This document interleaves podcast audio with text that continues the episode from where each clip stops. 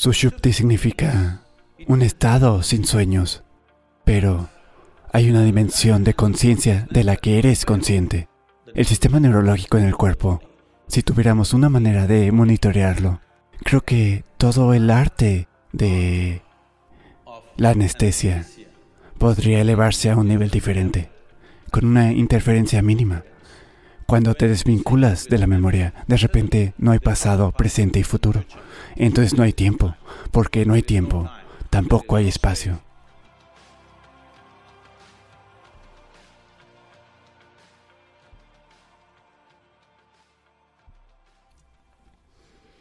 Entonces, te diré por qué empezó esto. Hace dos años estábamos en una conversación con Sadhguru y le pregunté, todos sabemos que la anestesia funciona, pero realmente no sabemos cómo funciona. ¿Puedes aportar algo de claridad sobre esto?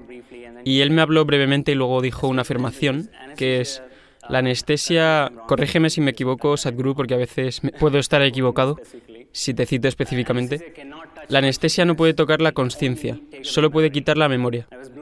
Me impactó esa respuesta porque esa no es la forma en la que pensamos sobre la conciencia. Y pensé que tal vez muchos días he pasado noches sin dormir pensando en esto. Tal vez es hora de que redefinamos el término conciencia en sí mismo. Y después de haber pasado varios programas con él, creo que hubo algunos destellos aquí y allá para saber que hay mucho más de lo que conocemos. Así es como empezó esto y entonces, Emery, tú eres quien ha trabajado mucho en esta área, así que probablemente puedas empezar a decirme lo que sabemos ahora sobre cómo la anestesia causa realmente la pérdida de la conciencia. Bueno, voy a comenzar. Así que, de nuevo, es un placer compartir el escenario con Sadhguru y con Nico. Entonces, ¿cómo funciona la anestesia? En realidad, ¿cuántas personas aquí han sido anestesiadas? Gran tema, ¿verdad? Hay muchos clientes por ahí. Exactamente, muy bien. Bien, fantástico. Entonces, ¿qué te pasó? Ya sabes, algunas personas dicen que apagamos el cerebro o que te dejamos inconsciente, te ponemos en coma. Pero creo que, sin embargo, es decir, hemos tardado en entender realmente lo que ha sucedido. Y lo hemos hecho en una serie de estudios en seres humanos, así como en animales. Así que solo te daré una forma aproximada de pensar en ello. Cuando tomas las drogas de la anestesia o cuando te las dan a los anestesistas, el cerebro no se apaga. Ya sabes, no es como si de repente el interruptor se apagara. Si observas lo que le ocurre al cerebro, en realidad está en un estado muy dinámico. Los circuitos reales en el cerebro están oscilando, están creando ondas. Y para darte una idea de esto, si miras mis manos así, están oscilando ahora. Esta es la forma en que tu cerebro está en un estado normal de, perdóname, conciencia, ¿de acuerdo? ¿Cierto? ¿De acuerdo? De acuerdo. Según lo entiendo desde mi pequeña y limitada manera de... ¿De acuerdo? Pero entonces, lo que pasa es que las drogas se apoderan de los circuitos. Y ahora los circuitos oscilan así. Mientras mantengamos las drogas allí, están allí, haciendo eso. Ahora, ¿qué significa esto? Significa que si este área del cerebro se comunicaba con ese área del cerebro para que pueda ser consciente, ahora ya no puede hacerlo. Cuando apagas las drogas, el cerebro regresa. Mientras mantengas las drogas, hace esto, crea oscilaciones. Es muy parecido a ese vídeo de YouTube, no estoy seguro si algunos de ustedes han visto, donde hay un puente en Tacoma, Washington. No sé si lo han visto. El puente en Tacoma, Washington, y de repente comienza a oscilar en una onda sinusoidal perfecta, así. Y ningún vehículo puede pasar por el puente. Es lo mismo que sucede bajo la anestesia. Y lo que sucede es que estas oscilaciones, al ser tan fuertes, se apoderan del cerebro. No son naturales. Y tú sabes, una de las cosas que Bala mencionó fue que después de la anestesia, nuestros cerebros a menudo no funcionan como lo hacían antes. Así que ahora puedes ver que si has estado durante un estado como este durante 4, 6, 8 horas, y sabes, mira, yo obtuve mi tarjeta ERP hace unos 12 años, así que estoy en esa categoría también, ¿verdad? Puedes entender por qué tal vez tu cerebro no funcione, ¿de acuerdo? Así que básicamente eso es todo. Y lo bueno de esto, lo bueno de lo que te estoy diciendo, es que nosotros, como anestesistas, podemos ver este estado. Podemos verlo en el electroencefalograma de los pacientes en la sala de operaciones. Y podemos usarlo para cambiar la forma en la que administramos nuestras drogas. Esa es la consecuencia. Y luego, la otra consecuencia práctica de esto es que, como nos tomamos la anestesia muy en serio, en otras palabras no decimos, oh, solo te damos drogas y te vas y vuelves. Mientras la tomamos en serio y la estudiamos, podemos empezar a interactuar con nuestros colegas de neurología y establecer vínculos entre los problemas en los que están trabajando. De hecho, podemos empezar a tener conversaciones con individuos distinguidos como Sadhguru, que puede ayudarnos a entender qué es lo que estamos haciendo en un nivel más profundo. Pero si no nos tomamos en serio lo que hacemos en términos de lo que sucede en el cerebro, no estamos en esa posición. Y por eso me gustaría pensar que estamos tratando de mover la investigación ahora para, en otras palabras, usar la anestesia, el estudio de la anestesia, para ayudarnos a conectar con algunas de estas ideas más profundas sobre el cerebro, la mente y la conciencia. Emery, ¿tienes alguna idea al respecto? ¿Cómo estamos conectando la anestesia con la... Sí. Entonces, lo que hacemos como neurólogos o en lo que yo trabajo está muy relacionado y muy conectado con intentar entender cómo los pacientes que pierden la conciencia debido a que han tenido alguna lesión estructural del cerebro o un paro cardíaco o algún otro tipo de problema pueden restablecer el proceso de un estado consciente en un cerebro que ha sido lesionado y cuáles son las reglas de la recuperación y cuáles son las formas en las que puede suceder y cuáles son las limitaciones y cómo la gente se estanca en el camino y la manera en la que podríamos ayudarles. Y resulta que hay mucha, ya sabes, variación. Sadhguru. Namaskaram. El Dr. Brown y el Dr. Schiff son doctores muy reconocidos en sus áreas, pero yo no tengo ninguna formación. Así que, porque para mí la única forma de saber algo es por experiencia propia. Así que mi lenguaje y mi expresión podrían ser un poco bruscos. Y si parecen bruscos, por favor, perdónenme, porque soy casi analfabeto. ¿De acuerdo? Así que... Esto, en primer lugar, la naturaleza del lenguaje que estamos hablando, me refiero al idioma inglés. Este lenguaje es muy bueno para describir y definir cosas externas pero es muy limitado cuando se trata de las dimensiones internas de muchos aspectos de quienes somos. Por lo tanto, si tenemos que usar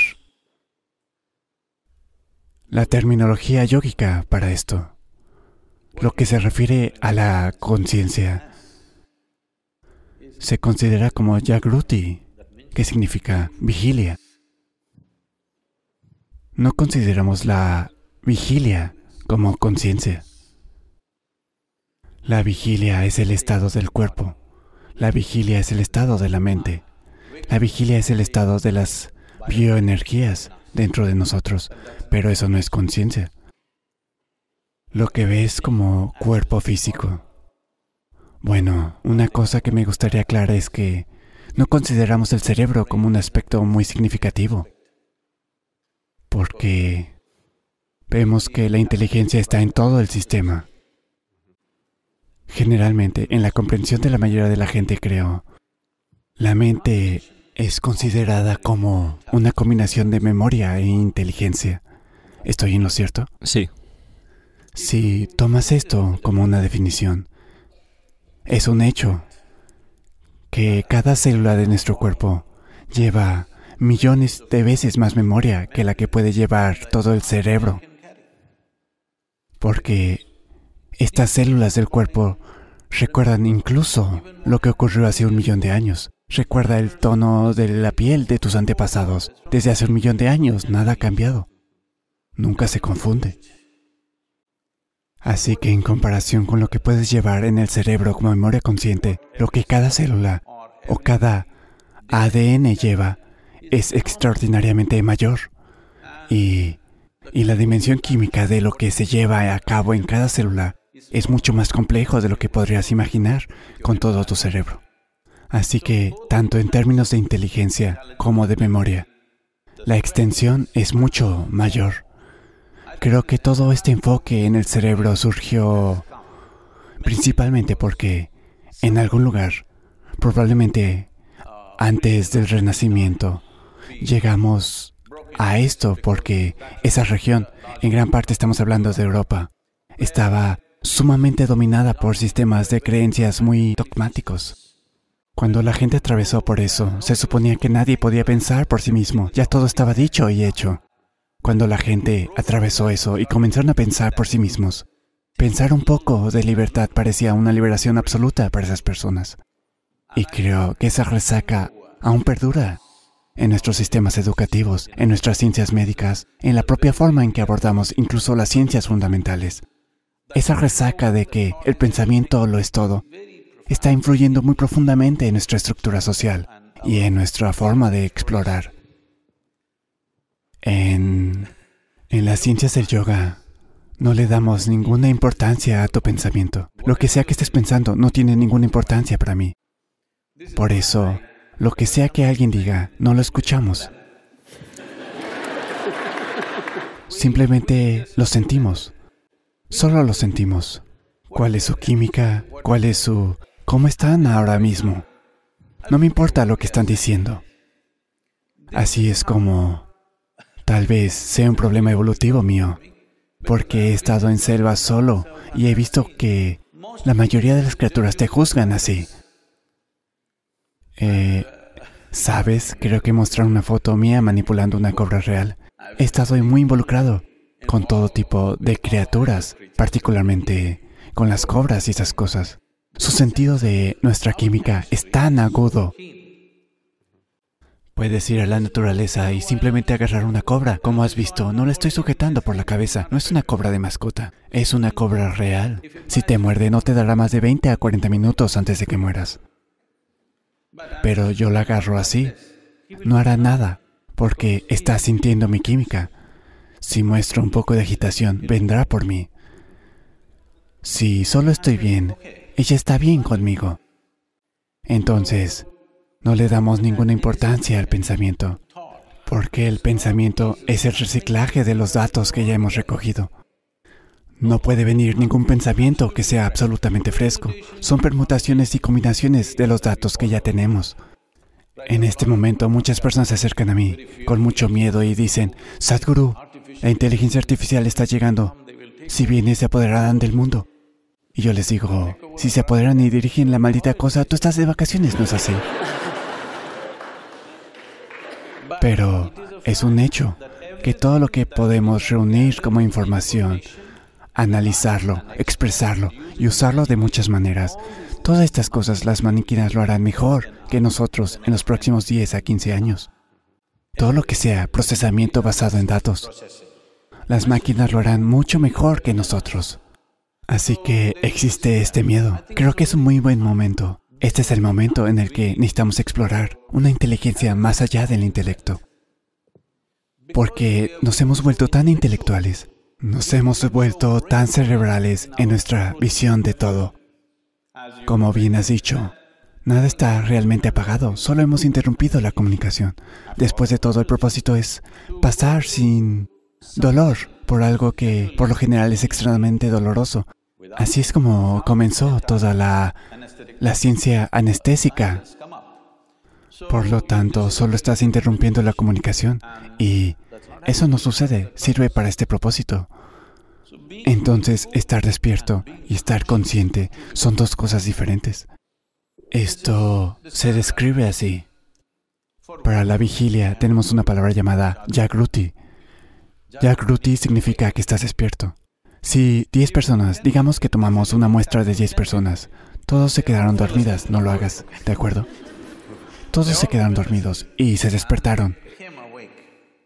Cuando se despierten, no todos estarán igual de despiertos. Una persona puede estar despierta al instante, otra persona puede tardar dos minutos, como has notado también con la anestesia. Por supuesto. Otra persona tardará una hora en despertarse, otra persona necesita un café fuerte, de lo contrario no se despertará. ¿Estoy en lo cierto? Así. También hay diferentes niveles de vigilia. Los profesores se habrán dado cuenta, ¿sí? Sí. De hecho, los primeros minutos del día pueden ser así. Diferentes niveles de vigilia en el aula. Entonces, ¿esto es Jagruti? ¿Entonces estamos reconociendo la vigilia como conciencia? No. La siguiente dimensión de la conciencia se conoce como Swapna, lo que significa un estado de sueño.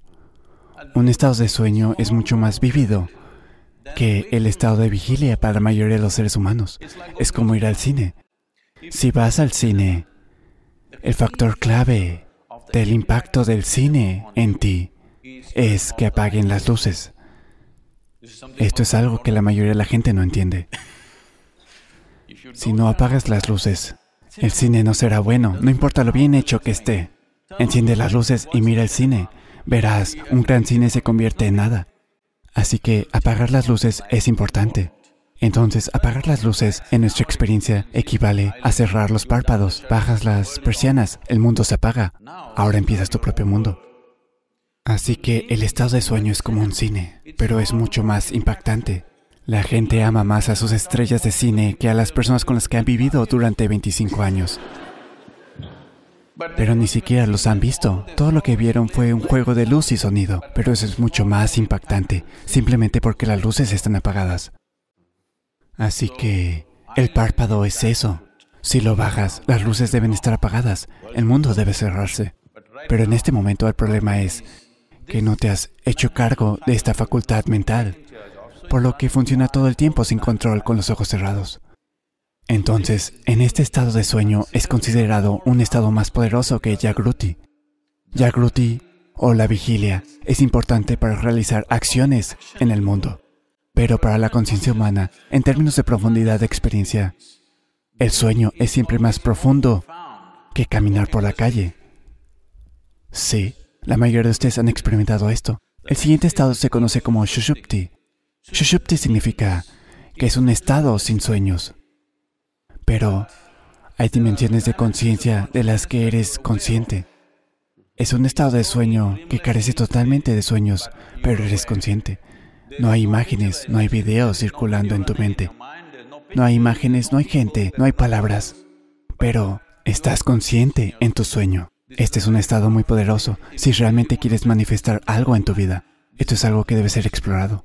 Y el siguiente se conoce como Turiya. Esta es la conciencia donde no hay tipo de memoria involucrada.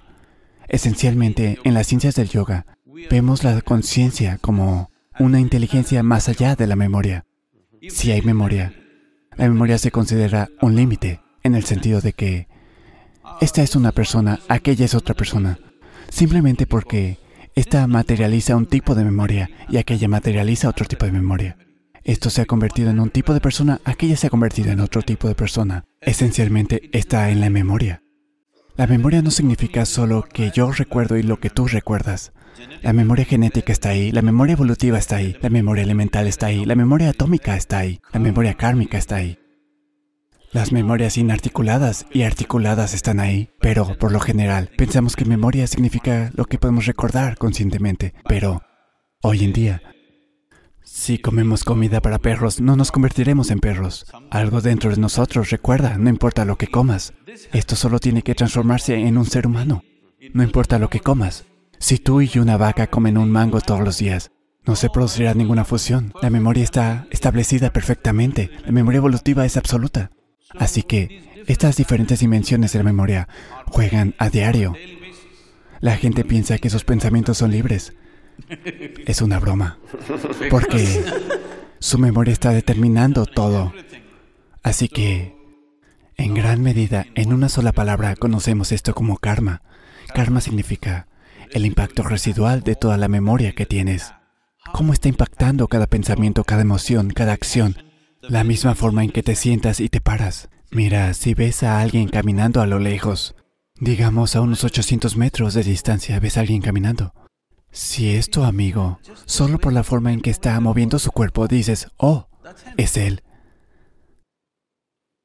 Hay más de 7 mil millones de personas, pero esta persona en particular camina de una manera única. ¿De acuerdo? Solo caminando en dos piernas. Todo el mundo camina, pero aún así es tan único. Así que esto es a lo que nos referimos como karma, el impacto residual de la memoria.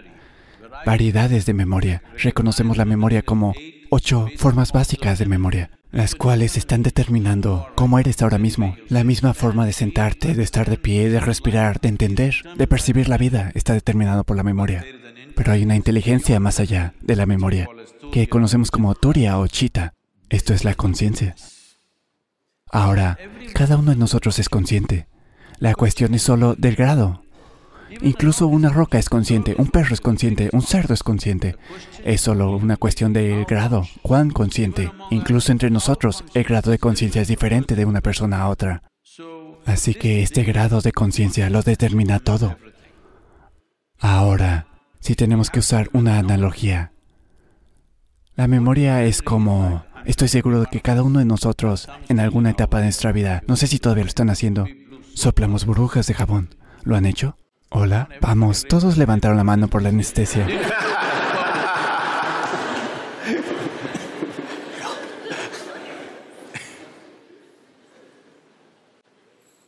Así que cuando soplas una burbuja, la parte del jabón, que es muy pequeña, solo una pequeña gota, la mayor parte de ella es aire que captura. Entonces, ¿qué tamaño tiene una burbuja? Cuando eran niños, ¿quién podía soplar la burbuja más grande? Era un asunto importante. Hay una cierta cantidad de técnica en cómo lo haces. Alguien sopló esta burbuja, alguien consiguió solo este tamaño. Así que, ¿qué tan grande es la burbuja? Esta burbuja es así. El tipo de jabón y cómo se acumula es tu memoria. Le da una forma. Pero cuando la memoria estalla, no hay tal cosa como tu aire y mi aire. No existe tal cosa como tu conciencia y mi conciencia. Existe lo que llamamos como tu cuerpo y mi cuerpo. Existe lo que llamamos tu memoria y mi memoria. Existe algo llamado tu intelecto y mi intelecto. Pero no existe nada conocido como tu conciencia y mi conciencia. ¿Cuánto de eso capturaste? ¿Qué tan grande es tu burbuja? Determinará la magnitud de tu vida. La magnitud y las posibilidades de tu vida están determinadas por el tamaño de la burbuja que hayas soplado. Bien.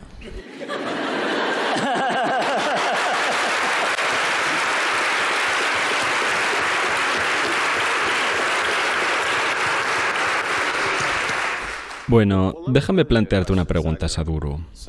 Entonces, como individuos, tal vez podemos trabajar para... Ahora que se quitó la vigilia y no la conciencia, ¿verdad? Movernos hacia la conciencia. Y eso es una decisión individual para tal vez entender esta manera particular.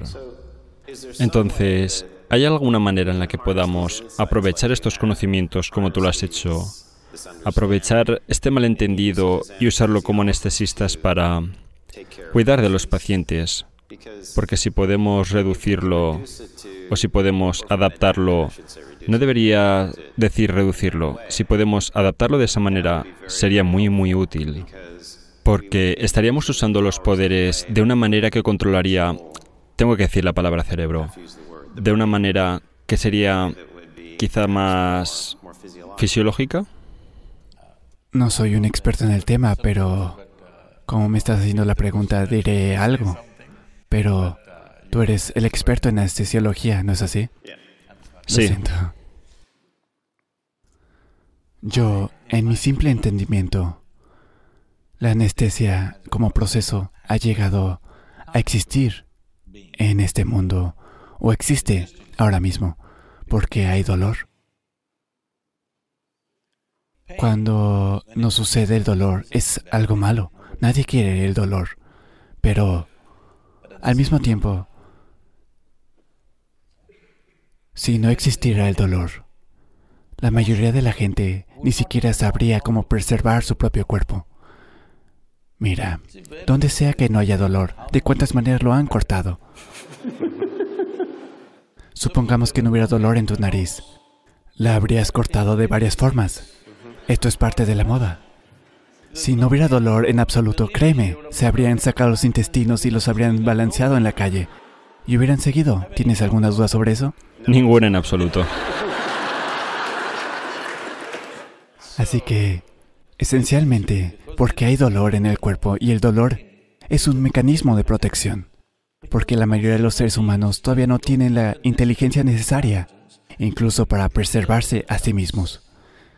Si no hubiera dolor, incluso cuando viene una bicicleta, la gente da un paso atrás. No creas que esto es una señal de civilización, es una consecuencia del dolor.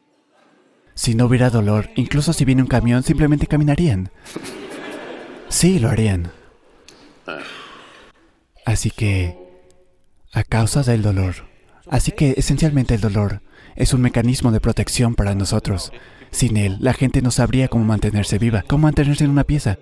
Se habrían cortado en pedazos. Así que, en ocasiones, lo que se conoce como cirugía es en cierto modo es cortar a la gente. Claro. Así que cortar a las personas se ha vuelto una necesidad. ¿Cómo cortarlos? Con una cantidad mínima de perturbación en el sistema. Ese es todo el esfuerzo.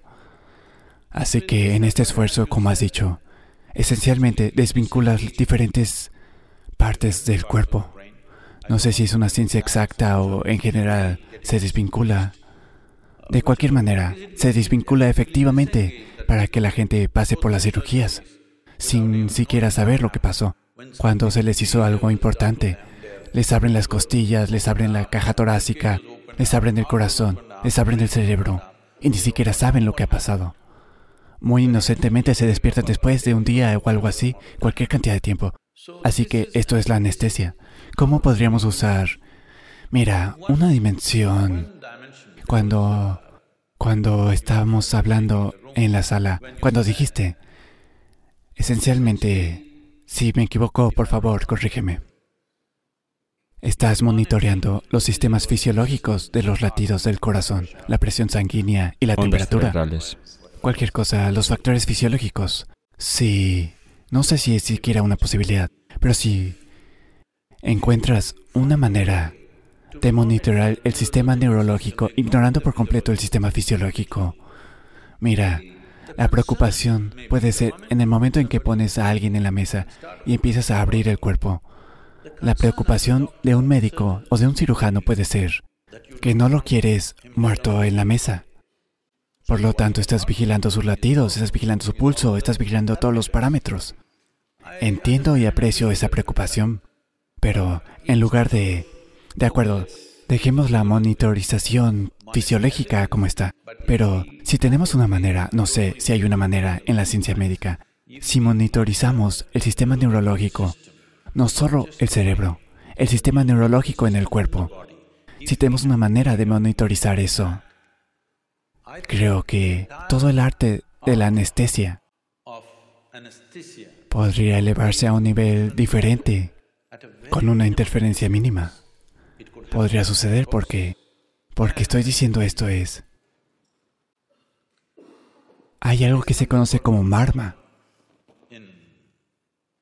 en el yoga y también en lo que se conoce como kalari en el sur de la India. Es una cierta forma de arte marcial. Marma es una manera de crear, matar el dolor completamente en ciertos momentos cuando queremos. Simplemente al tocar ciertas partes del cuerpo, al manejar el cuerpo de cierta manera. Así que esencialmente lo que hacemos es apagar el sistema neurológico. Y no hay dolor en absoluto. Podemos seguir adelante y hacer lo que tenemos que hacer. Y solo cuando lo liberemos el dolor volverá. Así que usando eso como base estoy diciendo que si la ciencia médica tiene una manera de monitorear el impulso neurológico mientras está sucediendo y si hay alguna manera de introducir anestésicos en cualquier forma que uses, no conozco todos los cócteles que usan, pero si se hace correctamente, probablemente, solo estoy suponiendo, no soy un experto en esto, probablemente con el 2 o el 3% de tu medicamento podría seguir teniendo el mismo efecto en el paciente. Porque, ¿cómo usas cualquier medicamento en el cuerpo y cómo lo usas en el sistema neurológico.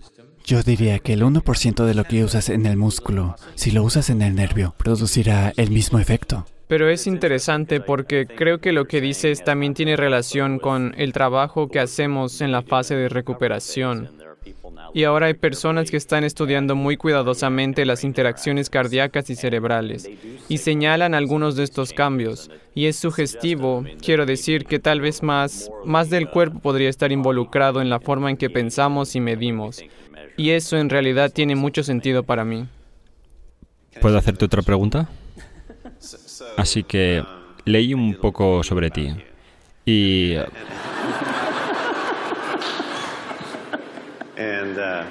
Y él no es tan inculto como te haría creer. Verán, en realidad es bastante culto. Eso está bastante claro.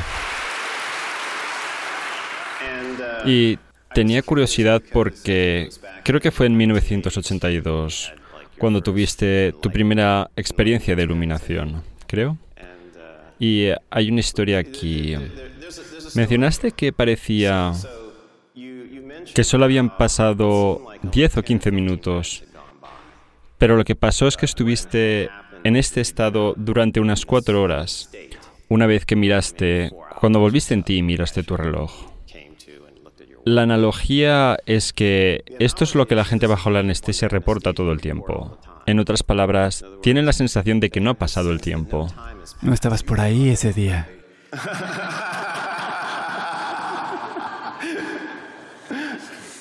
Tal vez estoy asumiendo, pero ellos reportan un fenómeno muy similar, ¿sabes? Que parece que a veces se despiertan de la anestesia y dicen, ¿ya empezaste? ¿Terminaste? En realidad están bastante sorprendidos. Así que cualquiera que sea nuestro mecanismo para medir el tiempo, es notablemente diferente del sueño, porque a menudo duermes, excepto en algunos casos raros, tienes la sensación de que ya sabes, el tiempo ha pasado, te dormiste, te despertaste. Tal vez no puedas juzgarlo exactamente, pero característicamente bajo la anestesia, cuando la gente vuelve en sí, siente que no ha pasado el tiempo. ¿Alguna idea? Mira, nuestro sentido del tiempo la única forma en que los seres humanos conocemos el tiempo es por el movimiento cíclico de las cosas que suceden. Si la Tierra gira una vez, lo llamamos día.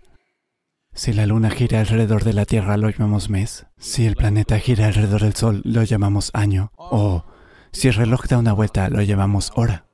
Entonces, solo por movimientos cíclicos conocemos el tiempo. Lo que significa el movimiento cíclico es que todas las dimensiones físicas de la existencia, desde la anatómica hasta la cósmica, existen solo por movimientos cíclicos. Todo lo físico en el universo es naturalmente cíclico. Entonces, todo el proceso yógico es justo sobre esto. ¿Cómo trascender el movimiento cíclico de nuestra existencia? Porque el movimiento cíclico significa que vamos en círculos. Si les digo a alguien, vas en círculos, ¿qué significa? Significa que no vas a ninguna parte. Entonces, este es el ethos fundamental, que una vez que estás atado a los movimientos cíclicos de la vida, no estás yendo realmente a ningún lugar, pero se siente como si fueras a alguna parte. Hoy en día todo el mundo conoce esta experiencia porque la mayoría camina solo en las caminadoras.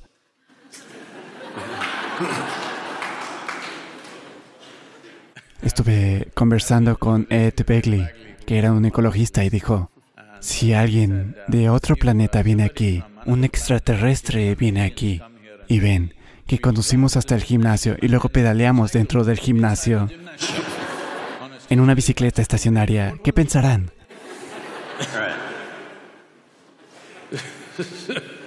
Entonces, el movimiento cíclico significa existencia física. La existencia física, como hoy se la conoce en la física fundamental, desde siempre las ciencias yógicas han dicho esto, es una parte minúscula del espacio más grande. Es un cero punto, algún porcentaje. Todos nosotros juntos somos un porcentaje insignificante y el planeta y el universo y todo. El universo físico está muy por debajo del 1% del espacio cósmico. Eso es cierto, incluso con un átomo individual. Incluso en un átomo individual, la sustancia está muy por debajo del 1%. Entonces, así de minúsculo es nuestro involucramiento. Como yo lo veo en mi experiencia, es solo es la huella. Estamos tan involucrados con la huella. Sabes, he estado en las selvas del sur de la India durante largos periodos de tiempo. En una ocasión participé en un censo de tigres. Entonces por varios días seguimos las huellas de los tigres. Solo vimos las huellas, no vimos un maldito tigre. Así que hasta que no veas al tigre, cualquier imagen que tengas por ver las huellas, el tigre las rompe. Cuando te gruñe, todo se va. Ya sabes, estudiaste la huella, creíste entender cómo hace las cosas, su comportamiento. Todo lo entendiste a partir de sus huellas, cómo se mueve, lo que hace, pero cuando lo ves, todo este conocimiento que acumulaste se desvanece en un momento. Afortunadamente no te hizo su desayuno, pero con solo verlo, todo se desvanece. Así que ahora mismo solo estudiamos la huella, la conciencia, el 99 punto, lo que sea porcentaje restante que está allí en el átomo, que está allí en el cosmos, esto es la conciencia. Y un átomo ha capturado una minúscula parte de la conciencia. Tú y yo hemos capturado la mayor cantidad en comparación con cualquier otra criatura de este planeta. Es por eso que somos la cima de la evolución, porque hemos capturado lo más grande. Pero el tiempo lo conocemos solo por nuestro involucramiento con los movimientos cíclicos. Una vez que no hay movimiento cíclico o si te desvinculas de alguna manera de la fisicalidad de tu existencia, cuando digo fisicalidad, todo lo que es físico en ti se ha acumulado a lo largo de un periodo de tiempo, ¿no es así? Cierto. Es una acumulación. Ahora, todo lo que es mental en ti también es acumulado. El contenido, estoy diciendo. El marco puede estar ahí, pero el contenido es todo acumulado. Lo que acumulas no puede ser tú, ¿no es así? Puede ser tuyo, pero nunca puede ser tú. Así que una vez que hay un poco de desvinculación con la fisicalidad de todo lo que has acumulado, de repente no hay sentido del tiempo ni del espacio. Lo que es ahora es entonces, lo que es entonces es ahora, lo que es aquí es allí y lo que es allí es aquí, todo se vuelve así. Está muy bellamente expresado. El Adi Yogi, el primer yogi, hace más de 15.000 años dijo esto. La gente, sus discípulos, lo interrogaban y preguntaban, ¿cuál es la naturaleza de esta existencia? ¿Dónde comienza el cosmos? ¿Dónde termina? Él se rió de ellos y dijo, puedo empacar tu cosmos en una semilla de mostaza. Wow. Entonces, solo asegúrate de que lo entendemos. Si entiendo la experiencia que tuviste sobre la que Emery pregunta y tal vez la experiencia que podría no pasar por la memoria y el lenguaje del paciente y la anestesia desde este punto de vista, sería una que está fuera del tiempo, tal vez interior, como dice en el video, pero el espacio tiene una especie de aspecto similar al tiempo, donde el presente y el futuro están en la misma distancia. ¿Es una especie de reafirmación de alguna manera? Esto podría parecer contradictorio con lo que generalmente se cree en la física fundamental. La física moderna mira el espacio y el tiempo. Las ciencias yógicas solo miran el tiempo. Solo hay tiempo, no hay espacio. Como hay tiempo, existe la consecuencia del espacio. Si no hubiera tiempo, no habría espacio. Entonces el tiempo es lo básico, no el espacio. El espacio es una ilusión de lo que has creado, porque estamos involucrados con nuestra naturaleza física. Entonces, si te desvinculas de tu naturaleza física, de repente no hay tiempo, así que no hay espacio. Así que de repente lo que está aquí está allí, lo que está allí está aquí. La gente piensa que sucedió algo milagroso. No sucedió nada milagroso. Es solo que dejaste de lado tus acumulaciones por un momento. Eso es todo. Lo que acumulaste y lo que eres se sentaron por separado. El programa básico que enseñamos como ingeniería interior es justo esto. Para lo que entrenamos a la gente es que si te sientas aquí, el cuerpo está aquí, lo que llamas tu mente está en otro lugar, lo que eres tú parece estar a un poco de distancia. Una vez que hay un pequeño espacio entre tú y tu cuerpo, entre tú y tu mente. De repente no hay tiempo. Una vez que no hay tiempo, no hay espacio, no hay posibilidad de espacio. Debemos entender esto. Tenemos una palabra común para el tiempo y el espacio. Lo llamamos kala. Kala significa tiempo. Kala también significa vacío. Entonces, el vacío significa espacio. Así que esta sala está vacía. Eso significa que hay espacio aquí. Cuando la sala está llena, decimos que no hay espacio aquí. Es la forma simplista. Eso es lo que queremos decir. Pero la misma palabra se emplea tanto para el tiempo como para el espacio, porque el espacio es engranado por el tiempo. Si no hay tiempo, no hay espacio. Ahora mismo entendemos el tiempo como movimientos cíclicos. Entonces vemos el tiempo en dos dimensiones diferentes, Kala y Mahakala, el tiempo mayor. El tiempo mayor no tiene movimientos cíclicos. El movimiento cíclico se debe a la naturaleza física. Debido a la naturaleza física hay tiempo en términos de nacimiento y muerte, en términos de iniciación y caducidad, de todo lo que sucede. Cada átomo, cada electrón, cada protón, en algún lugar tiene una edad. Incluso los planetas mismos y el sistema solar y el Sol tienen una edad. En algún momento comenzarán y en algún momento van a terminar. Ya sea con un bang o que se apague poco a poco, es algo que podemos debatir. Pero la fisicalidad no es perpetua, empieza y termina. Debido a eso, vemos el tiempo en ese sentido. Pero hay un tiempo más allá de la naturaleza cíclica. Esto lo llamamos Mahakala. ¿Hay alguna forma lógica de explicarlo? No. Es solo que te desvinculas de la naturaleza física, que es el propósito principal del yoga. Porque de lo contrario, cuando estás vinculado con la naturaleza física, estás vinculado con tu memoria. Tu cuerpo es solo memoria, una variedad de memorias. Hablamos de ocho dimensiones diferentes, ya sea que digamos 8, 4 o 1, no importa. Esto ha tomado una forma particular solo debido a la memoria. Funciona de una manera particular solo debido a la memoria. Entonces, cuando nos desvinculamos de la forma física, nos desvinculamos de la memoria absolutamente.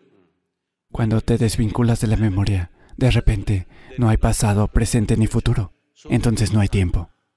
Como no hay tiempo, no hay espacio, no hay distancia, no hay posibilidad de esto y aquello. Ya que te tengo aquí. Soy tuyo.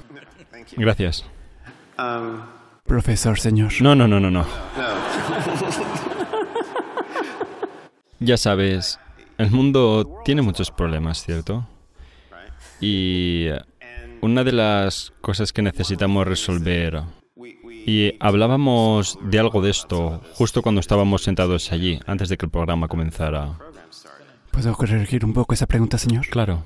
El mundo no tiene demasiados problemas, tiene solo un problema, los seres humanos.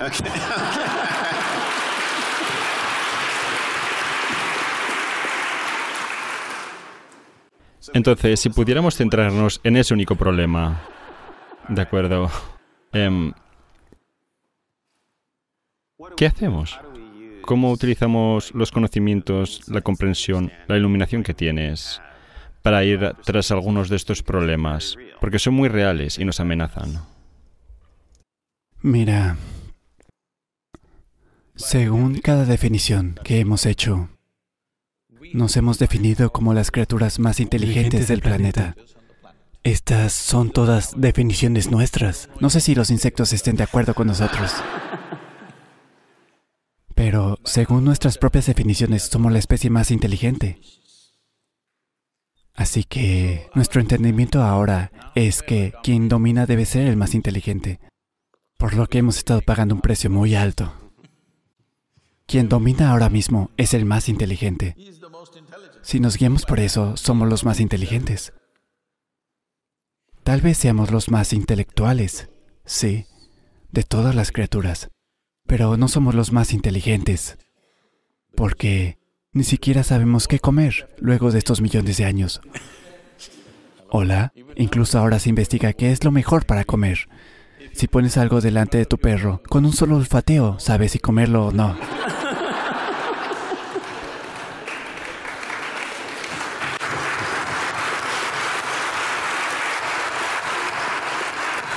Así que esto es principalmente porque este es un nuevo suceso. Esta actividad cerebral es un acontecimiento nuevo. Estamos un poco emocionados. Es como, ya sabes, la gente está absorta en sus teléfonos inteligentes todo el tiempo. Caminan así en todas partes. No miran la salida del sol, incluso eso lo ven en la pantalla del teléfono. Miran todo el cosmos en la pantalla de su teléfono. Porque el instrumento es nuevo. Probablemente la próxima generación ni lo mire. Ahora mismo, como es nuevo, todo el mundo está absorto en él y lo llaman teléfono inteligente. Por lo general, alguien se refiere a otra persona como inteligente cuando considera que esa persona es más inteligente que ella. ¿Cierto? Así que, desafortunadamente, para mucha gente, el teléfono es lo más inteligente que tienen. Entonces, este es un dispositivo nuevo. Esto... Deberías saber más sobre estas cosas si tienes los nombres adecuados para esto. ¿El cerebro? No. En el cerebro, este desarrollo cerebral. La corteza cerebral. Sí. Y sí, sí. Este es un nuevo acontecimiento, así que estamos un poco emocionados. Esto puede boom, boom, boom, ya sabes. Tiene todas esas figuras de luces azules volando por todas partes. Nos emocionan esas cosas. Pero, fundamentalmente, la inteligencia siempre ha estado. ¿De acuerdo?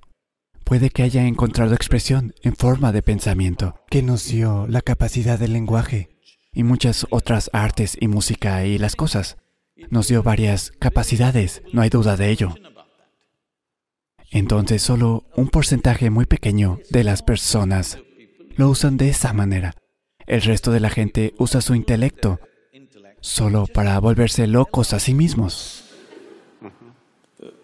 ¿Solo tratas las lesiones o también tratas a las personas que se desvarían? Yo, ya sabes, solo hago neurología. No estoy certificado en psiquiatría, si esa es tu pregunta. Si son neuróticos. No estoy entrenado para eso. De acuerdo.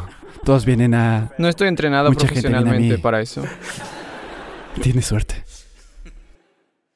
Entonces, esto es esencialmente como si tuvieras un aparato nuevo, pero no hubieras leído el manual del usuario.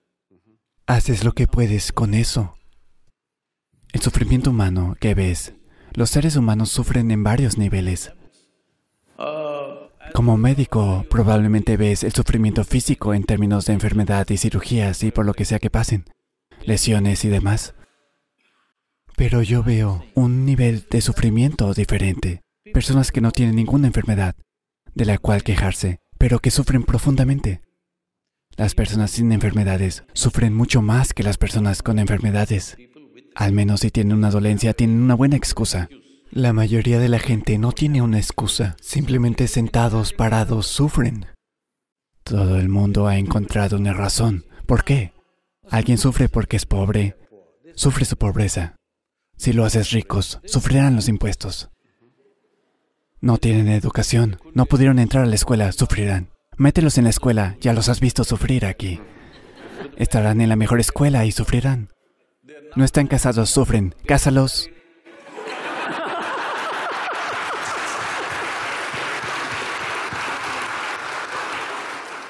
Entonces, no sufren su vida.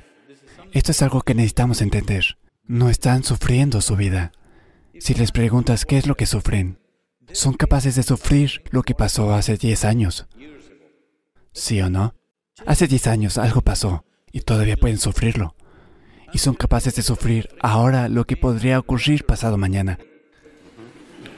Así que, esencialmente, su sufrimiento no tiene que ver con la vida. Sufren dos facultades fantásticas que solo tienen los seres humanos. Ninguna otra criatura tiene un sentido de la memoria tan vívido como nosotros. Ninguna otra criatura tiene el fantástico sentido de la imaginación que tenemos nosotros. Sufren su memoria y su imaginación. No sufren su vida. ¿No es así? Solo sufren su memoria y su imaginación. Si le quitas una parte del cerebro, seguro que tú sabes qué parte es. Si les quitas una parte del cerebro, sea cual sea esa parte, se sentarán muy tranquilos, quizás hasta felices, no lo sé. Porque encuentro... Ya sabes, conocí a una señora hace unos meses. Estaba en Mysore, mi ciudad natal, y fui a visitar a alguien. Y justo había entrado a un edificio, una anciana de complexión muy pequeña, quizás tenía más de 75 años. Se acercó sonriéndome tan dulcemente y solo me preguntó, ¿cómo estás? Le dije, señora, estoy bien. ¿Cómo está usted? Y luego subí.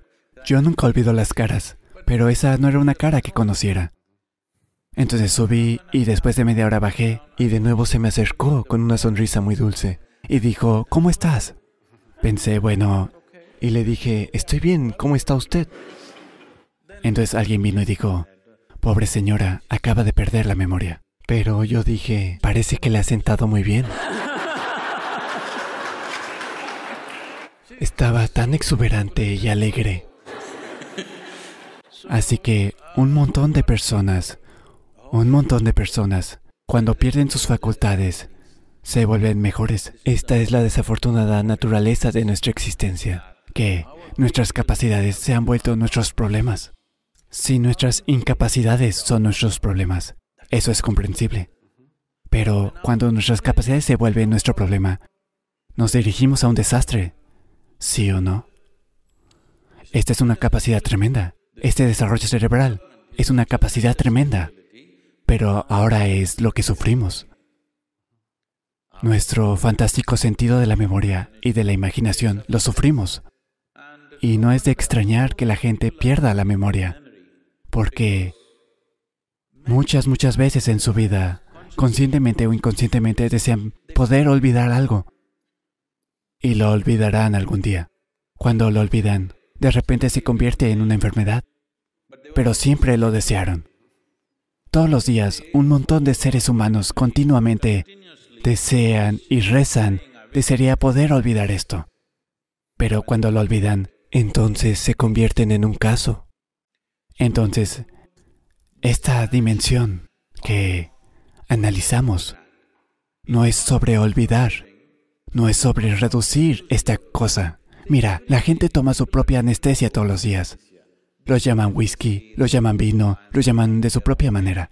Tan solo, ya sabes, solo adormece tu memoria, adormece tu imaginación, solo siéntate allí, se siente paz. Al día siguiente, de todas formas, regresa todo por la mañana. Al menos que tengas una resaca. Pero la gente ha encontrado sus propias formas de anestesia. Y la gente usa muchas cosas, por supuesto. En tiempos recientes ha habido avances más desarrollados en ese nivel de anestesia también. Cierto. Así que, esencialmente, ya sea que reces, quiero olvidar todas estas cosas y vivir felizmente, o que bebas una copa de vino, o que te dopes, o que tomes LSD, o que los pongas en anestesia. Esencialmente, todos van en la misma dirección. Tú lo haces con un propósito específico, durante un periodo de tiempo limitado, pero ellos intentan hacerlo con su vida. Y un día, cuando pierden la memoria, desafortunadamente han conseguido su propósito de cierto modo. Esa es la tragedia. Porque la gente se lleva a sí misma hacia eso. La gente trata de pensar, quiero decir, hoy en día en el mundo, la gente piensa que hay algo llamado locura y cordura. No hay una línea real allí. Es una línea que manejas tú mismo, con tu propia disciplina y tu propia percepción. ¿Hay realmente una línea llamada cordura y locura? Dime. Eh, mm, ¿La? Mira, es así. Lo que tú crees que es normal, otra persona lo considera una locura. ¿No sucede todo el tiempo? La generación anterior piensa que la generación joven está loca. La generación más joven cree que los mayores seguros que perdieron la cabeza. Todo el mundo hace estos juicios. Una cultura piensa que otra cultura está loca. Entonces, solo es una línea que creamos y manejamos artificialmente, porque sabemos que si la cruzamos, no podremos controlarnos. Incluso cuando la gente se enfada, el término que utiliza siempre es, me estoy volviendo loco, así que lo saben.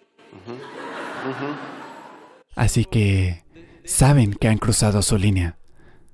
La línea no es la misma para todos. Lo que es mi línea y lo que es la línea de otro son lugares diferentes donde la gente ha trazado sus líneas. Alguien piensa, está bien de vez en cuando. Al menos tres veces al día le grito a alguien, está bien. Si yo alguna vez le grito a alguien, probablemente me retiraré por muchos años porque algo así no puede ocurrir. Si ocurre, me he perdido.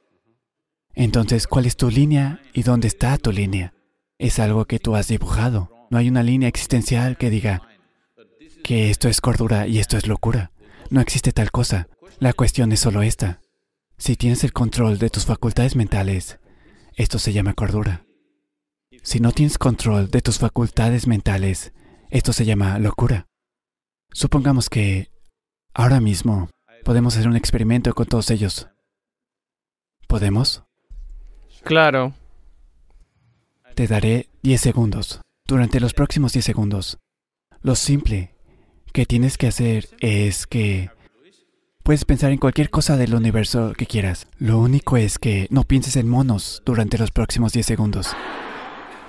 ¿Está bien? 10 segundos sin monos. Contarás millones de monos solamente. Entonces, nuestras facultades no están totalmente en control. La pregunta es solo que, ¿qué tan loco estás? ¿De acuerdo? Estás un poco más loco que yo. Eso es todo. Pero no hay tal cosa como que alguien esté absolutamente cuerdo y alguien esté absolutamente loco. Lo que significa mucho para mí le parece una locura a otra persona. ¿No ocurre eso todos los días? Lo que significa el mundo para ti, otra persona piensa que es una locura. Lo que significa el mundo para ellos, puede que pienses que es una locura. Hacemos todo tipo de cosas en el mundo. Hacemos todo tipo de cosas en el mundo y le parece perfectamente normal a esa persona. Son solo los otros los que hacen ese juicio de que está loco. Lo único es que, si lo que está fuera de control llega a un punto en el que se causa un daño activo a sí mismo o a la gente a su alrededor. Entonces, lo diagnosticamos como totalmente loco. Pero debe haber algún tipo de acuerdo, solo lo llamaré así, para que podamos tener una estructura social funcional, ¿cierto? Entonces dices que la cordura es algo social. Pregunto, tengo miedo de afirmar aquí. No, no, es así.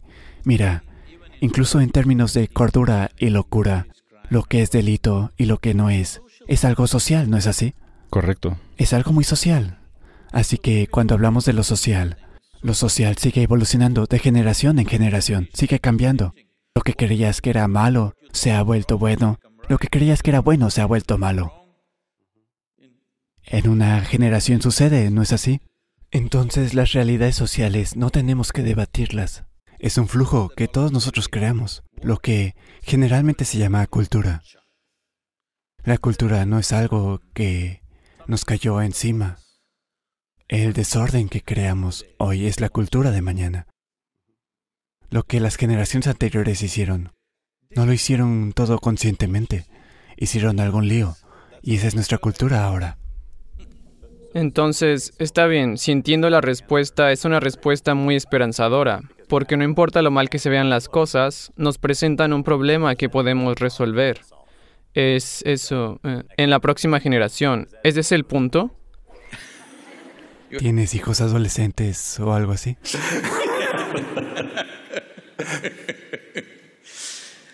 No trato de definir eso. Todo lo que digo es que intenta como puedas, no puedes definir esto porque, como dijiste, es un proceso social. Un proceso social. Hoy somos países democráticos, así que la mayoría decide lo que es correcto. Tal vez lo que decida la mayoría no siempre sea una solución perfecta, pero hemos acordado que si la mayoría dice esto, hacemos eso, correcto o incorrecto, funcione o no. Hacemos solo eso cuando la mayoría dice eso, al menos con ciertos aspectos de la vida. Con algunos otros aspectos, hemos mantenido la autoridad en algún tipo de experto. Digamos en la anestesiología. Si tú dices algo, tal vez sea lo correcto. Digamos que alguien llega, apenas hoy pasó su examen médico y llega. Si dice algo, le pondrán mil pruebas. Pero si tú lo dices, la gente lo aceptará. Simplemente por un cierto historial y una cierta reputación y lo que sea. Pero puede que no siempre funcione. Puede que la reputación y el historial no siempre funcionen, pero lo vemos como lo que funciona en general. Entonces, todo esto son procesos sociales. Sin entrar en eso, cuando hablamos de anestesia, cuando hablamos de desenganche o cuando hablamos de meditación, esta palabra meditación en el idioma español tiene que ser aclarada, porque hemos estado hablando de eso. Mira, la palabra española meditación no dice nada en específico. Sé que se ha vuelto una palabra popular, pero no describe nada en específico. Si alguien se sienta con los ojos cerrados, en español decimos que está meditando.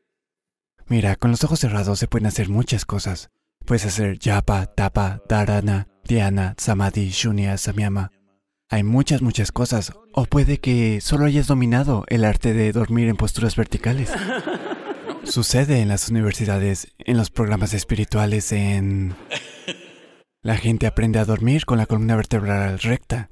Entonces, meditación no dice nada en específico. Alguien se concentra en algo y cree que medita. Alguien pronuncia un mantra y cree que medita. Alguien piensa en algo y dice que medita sobre algo. Esencialmente, si traducimos meditación como Diana, que es lo que generalmente cree la gente, al menos en la India, cuando decimos la palabra meditación, la gente espera que hables de lo que se llama Dian o Diana o Dianam, dependiendo de qué tan al sur estés. Si estás al norte es Dian, si bajas se convierte en Diana, si llegas a Tamil Nadu, todo se convierte en Dianam. Entonces la misma palabra fue a China y se convirtió en Chan, y se fue a otra parte y se convirtió en Zen. La misma palabra. Nosotros esperamos que cuando digas meditación hables de Diana.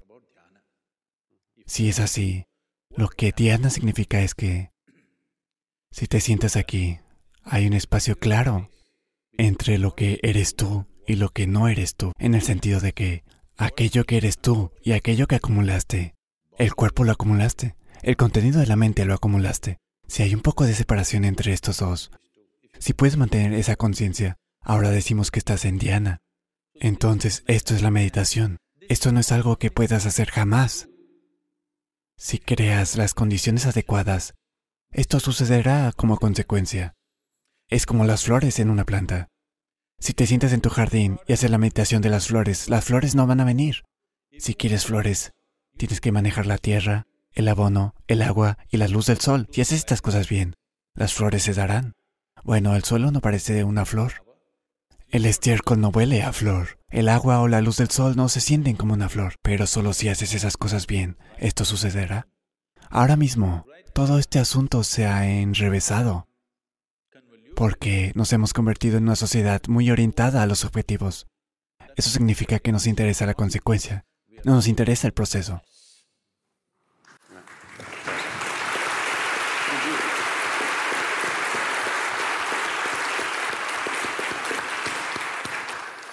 Entonces, pasaremos a las preguntas y respuestas de la audiencia y también de los investigadores presentes. Comenzamos esta conversación con la discusión de los niveles de conciencia de... Tal vez llevo esto a un nivel más bajo y apropiado a mi persona, pero me pregunto, una de las cosas que el Dr. Schiff preguntó es que conforme la gente se recupera de ciertos tipos de procesos, Tal vez entran en diferentes estados de conciencia que la ciencia aún no ha, ya sabes, conocido. Me pregunto si esta teoría es necesaria porque sabemos de la plasticidad del cerebro. Creo que Bach y Rita es él el señor que habla de la plasticidad del cerebro y cosas extraordinarias que el cerebro puede hacer para recuperar las funciones en diferentes partes cuando está dañado. Esa es una, y quizás sea una pregunta más técnica, tengo una pregunta más amplia para Sadhguru. Hablaste muy elocuentemente de la memoria, de la intelección, pidiéndonos que las dejemos de lado. Y trato de entender exactamente qué quieres decir porque no lo he captado, siento decirlo, porque me parece que esas cosas son únicas o extraordinarias de nosotros como seres humanos, como el hecho de que tengamos esta memoria histórica que se remonta a Mesopotamia y más allá. Ya sabes, en la India, miles de años, y también como seres humanos individuales una intelección que nos permite construir naves espaciales, además de sentarnos aquí y escucharte. Así que no estoy muy seguro de cómo propones que dejemos esas cosas de lado o que les demos menos valor. Ah, yo no hablé de, de evaluarlas ni de dejarlas de lado. ¿Qué piensas? ¿Este planeta es redondo o plano? Sospecho que es bastante redondo.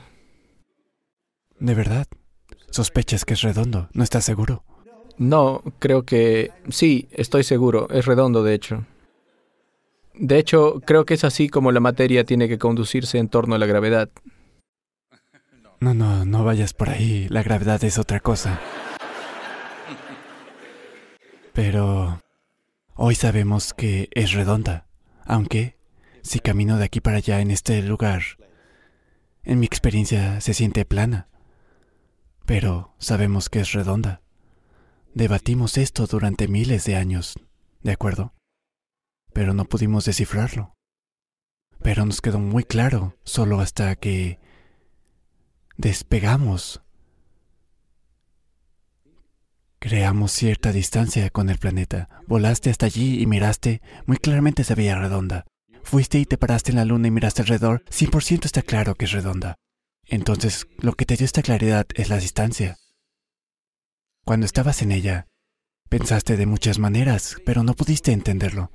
Pero en el momento en que tuviste distancia, tuviste claridad. Entonces solo en ese contexto dije que debes saber poner de lado tus acumulaciones. Si llevas una bolsa, cuando no la necesitas, debes ser capaz de dejarla de lado. Si la llevas todo el tiempo, se convertirá en un proceso torturador. Esto es lo que le pasa a la gente.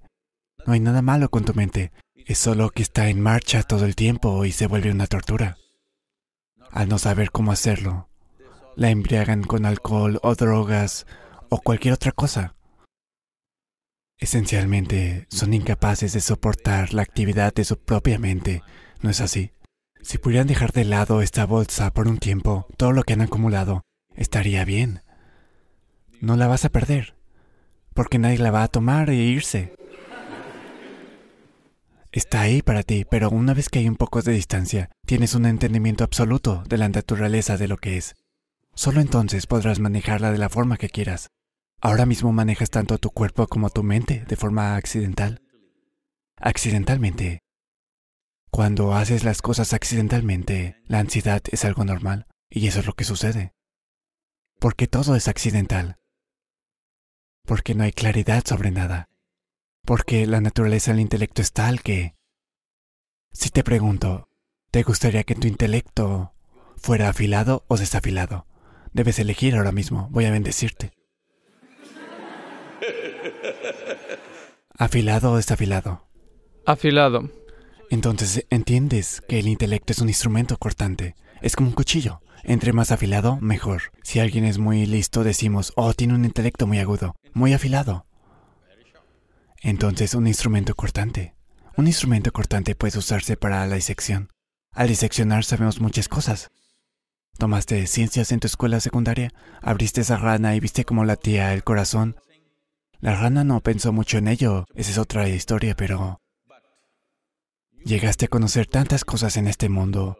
Al cortar un cuerpo humano, al cortar una flor, al cortar un átomo, descubrimos tantas cosas. Pero, ¿es esta una forma completa de conocer? ¿Puedo conocerte completamente al diseccionarte? ¿Es posible? Tal vez te conoceré mejor si te incluyo, si te involucro, en lugar de diseccionarte. Al diseccionarte puedo conocer tu corazón, tu hígado, tu riñón y tu vaso, pero no sabré nada de ti. Solo al incluirte te conozco. Así que, así que usas un instrumento cortante o digamos que tomas tu cuchillo y tratas de coser tu ropa. Tendrás harapos. Entonces, esto es lo que ocurre cuando abordas todo intelectualmente. Todo se vuelve retazos. Intentamos coser con un cuchillo. No va a funcionar. Hay otras dimensiones de la inteligencia. Nosotros, en la forma yógica de ver las cosas, vemos la inteligencia humana como 16 partes. De las 16 partes, para hacerlo más simple, podemos dividirla en cuatro categorías. Se llaman Buddhi, Ahankara, Manas y Chitta. Buddhi significa el intelecto, es la parte delantera.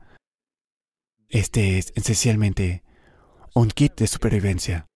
Sin tu intelecto discriminatorio, no serías capaz de sobrevivir en este planeta. Tienes que discriminar.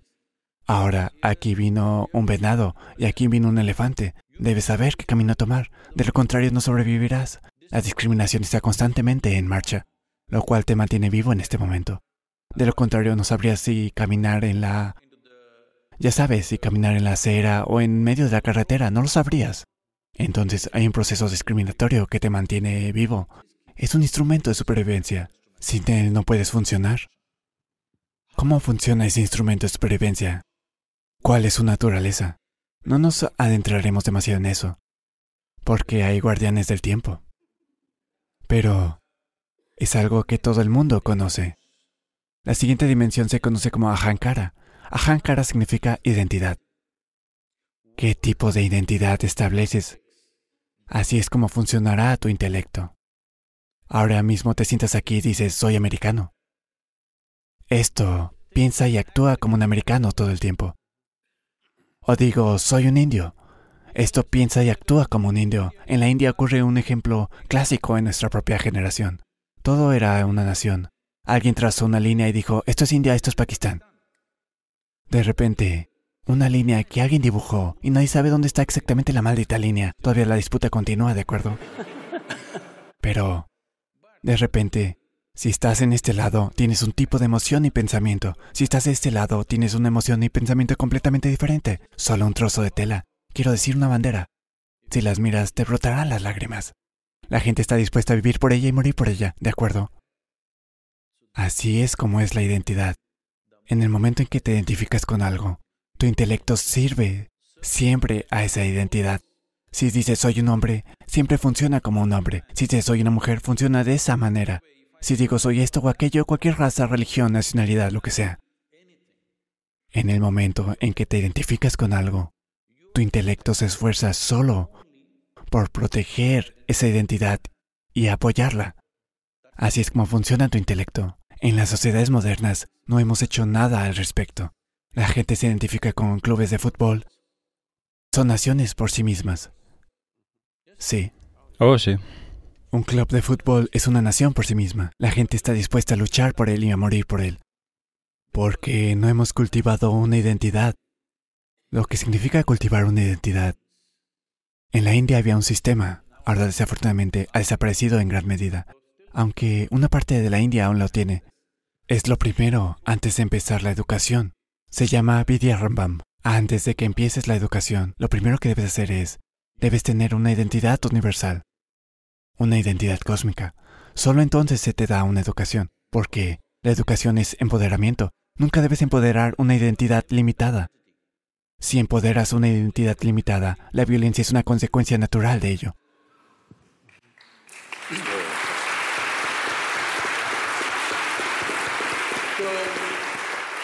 Así que solo dime, ¿por qué luchamos en ese planeta? Mi identidad contra tu identidad. Puede ser la raza, puede ser la religión, puede ser la nacionalidad, puede ser la región. Esencialmente, mi identidad lucha con tu identidad, porque yo estoy identificado con esto, tú estás identificado con aquello. Entonces, antes de empoderar a un ser humano con educación y conocimiento, lo primero es establecer una identidad cósmica para esa persona. A esto se le llama Aham Brahmasami. Lo primero es que un niño debe decir es, mi identidad es cósmica. Pertenezco al cosmos, no a estos padres que se sientan conmigo ahora mismo. Los amo, me han nutrido, pero mi identidad es cósmica. El niño tiene que pronunciar esto. Y solo entonces le enseñamos la primera letra. Porque la educación era vista como un empoderamiento. Solo dime, hoy en el mundo, ¿la gente sin educación analfabeta causa más daño o la gente educada en el planeta causa más daño a todo el planeta?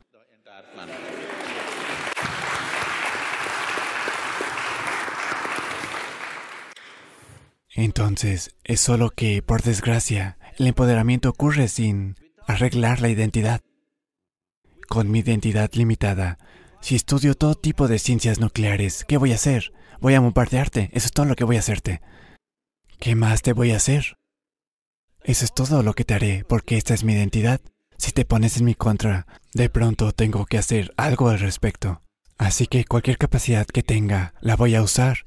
Eso es lo que está sucediendo entonces las identidades no se han trabajado en absoluto. Eso es un gran problema. Pero el intelecto funciona de acuerdo a tu identidad. Si debemos continuar con la analogía, el intelecto es como un cuchillo. Es un cuchillo. No ponemos un cuchillo en la mano del niño.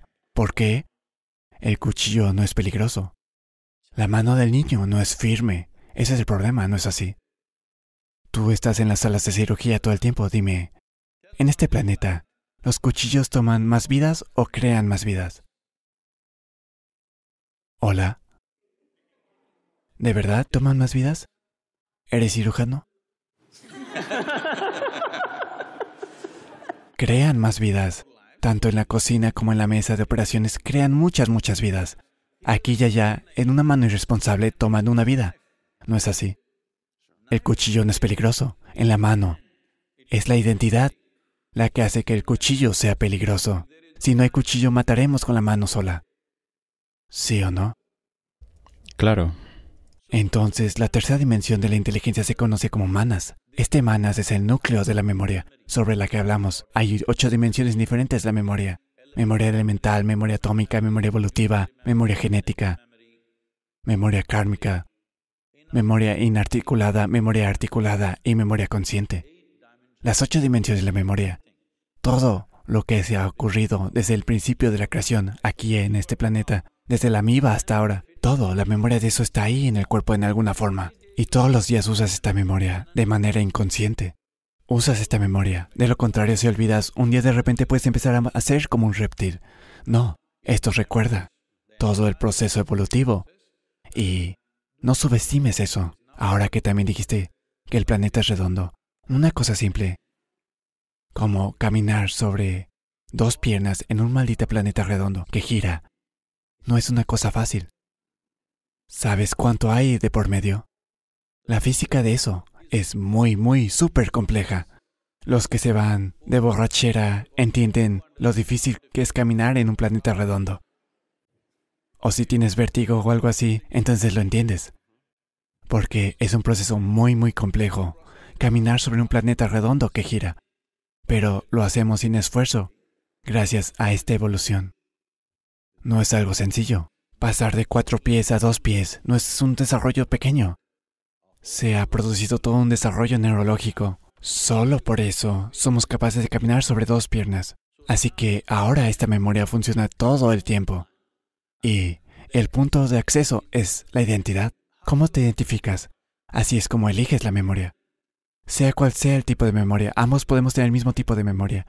Pero si yo me identifico de una manera y él se identifica de otra, elegiremos la memoria de forma diferente. Organizaremos la memoria de forma diferente y actuaremos de forma diferente, con la misma educación. ¿No van las personas por caminos diferentes? En la misma casa nacen dos niños, la misma genética, la misma comida, la misma escuela. ¿Acaso no van así? ¿Por qué? Porque depende de qué tipo de identidad elijas. Este, disciplinar o establecer una identidad ilimitada, no una identidad pequeña e ilimitada, debe ocurrir a temprana edad. Si esto no sucede, nuestra inteligencia trabajará en contra de nosotros. Eso es lo que sucede en el mundo de hoy. La cuarta dimensión de la inteligencia se llama chita, que no es contaminada por la memoria. Esta es una inteligencia no contaminada por la memoria. No hay ni una pizca de memoria en ella. Esto es lo que normalmente en el idioma inglés pasa por conciencia. Así que donde no hay memoria, no puede haber límites. La memoria es la base de los límites. Este soy yo y este eres tú. Esta es mi memoria contra tu memoria. Este soy yo y esta es una mesa. Esto es solo por la memoria. Si no hay memoria, no hay límites. Entonces, ir más allá de esos estados de memoria es necesario para todo ser humano, independiente de las capacidades que tengas ahora mismo, porque nuestras exploraciones, nuestros conocimientos, nuestra ciencia, nuestras tecnologías, bueno, esto es lo que está consumiendo la base misma de nuestra vida también, ¿no es así? El planeta desaparece. Y no tenemos solución para eso, pero seguimos adelante, simplemente porque hemos explorado pedazos sin captar toda la dimensión de lo que es. La conciencia significa que fuiste más allá de los límites de tu memoria y captaste la vida tal y como es. Ahora, sin importar cuántos conocimientos tengas, harás lo que se necesite y nada más de lo que se necesita. Y eso es lo que tiene que ocurrir en el mundo.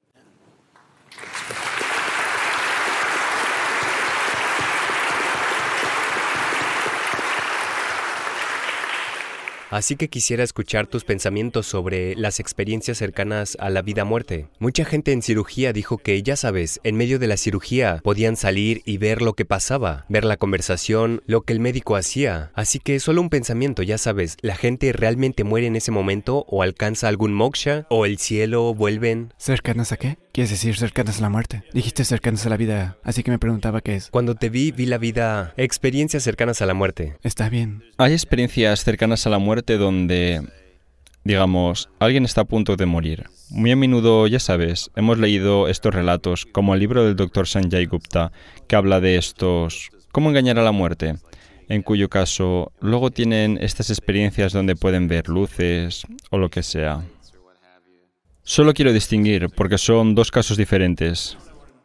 Bien, de acuerdo. De cualquier manera, cuando decimos muerte, la definición de muerte en un nivel es que perdiste tu cuerpo.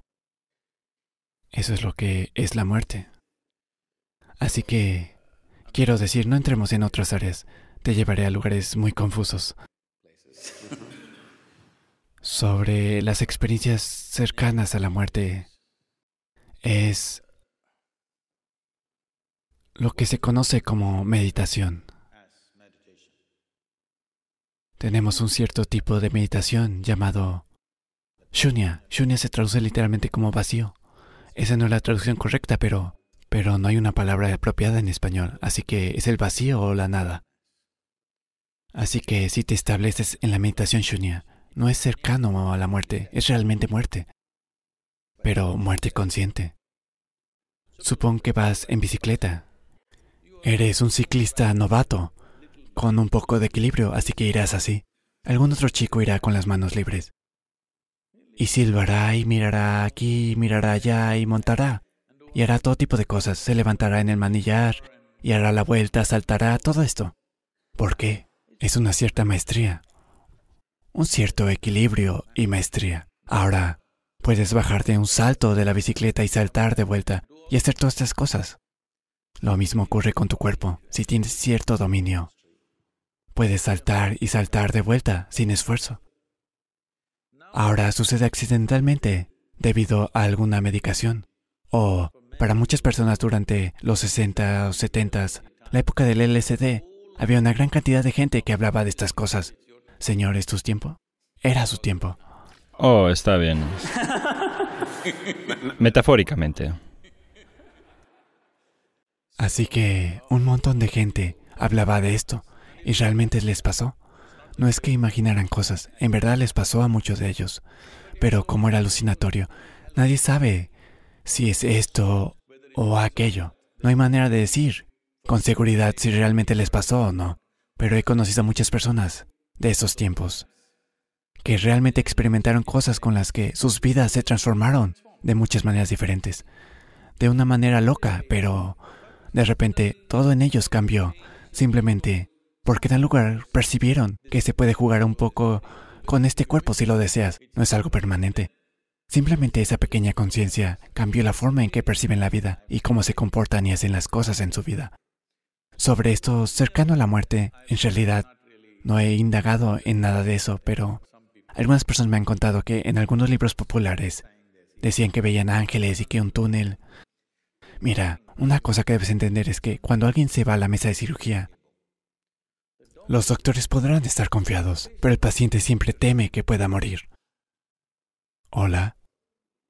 Los médicos podrán estar confiados, conocen el caso, saben lo que hacen. El 99% de las veces están seguros de lo que hacen. Pero el paciente, una vez que cierra sus ojos y entrega su vida a alguien, siempre teme lo que pueda suceder. Entonces piensa en cada pequeña cosa es la muerte. Le pasa a la gente. Si le pones una pistola en la cabeza a alguien y simplemente disparas y fallas, o es salva, casi murieron. Experiencia cercana a la muerte. Se quedaron en blanco por algún tiempo y luego vuelven. De verdad creen que se fueron y regresaron. Y además vieron las escenas desde arriba. Eso es a causa de Hollywood. Así que la mente humana es capaz de crear muchas dimensiones de experiencia no tiene por qué interpretarse como muerte, es vida. Primero que nada, como sea, publicaré un libro sobre la muerte, una historia de primera mano. Trabajo en él desde hace seis años y medio. Aún no está completo. Espero publicarlo en el próximo año, más o menos. Digo esto porque en realidad no existe la muerte. Hay vida, vida y solo vida, que pasa de una dimensión a otra, de otra dimensión a otra más. Entonces, si pierdo una dimensión, parece como si eso fuera la muerte. Ahora mismo, es un hecho médico que aproximadamente cada 15 días pierdes 7 kilogramos de tu cuerpo actual y algo nuevo entra en una quincena. Cualquiera que sea tu peso, solo debes calcular en cuántas quincenas estás completamente perdido. Todo lo que tienes en tu cuerpo se pierde continuamente y algo más entra, pero no lo experimentas como muerte. Cada comida y cada día que vacías tus intestinos deberías experimentarlo como cercano a la muerte. Pero eso no te sucede. Pero esto sí se sucede porque hay una cierta desvinculación. Experiencia, sobre todo por el impacto anestésico. La desconexión con varias facultades a las que normalmente estás acostumbrado. De pronto te hacen sentir que estás muerto.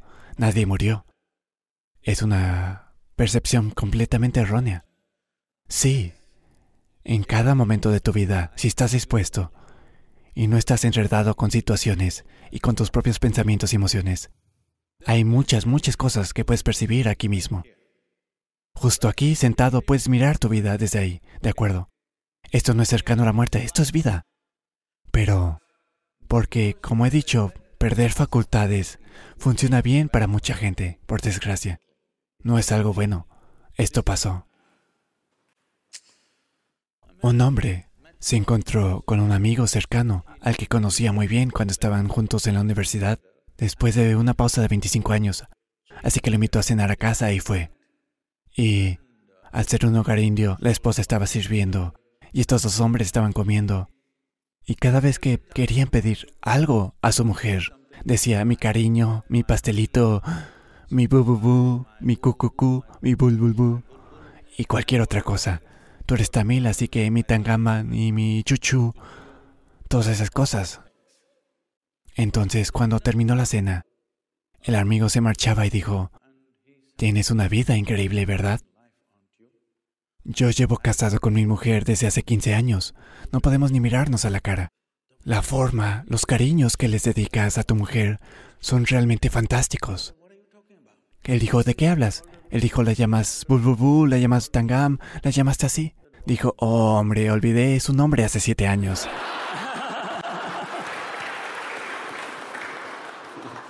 La pérdida de facultades, por desgracia, funciona muy bien para mucha gente porque sufren sus facultades.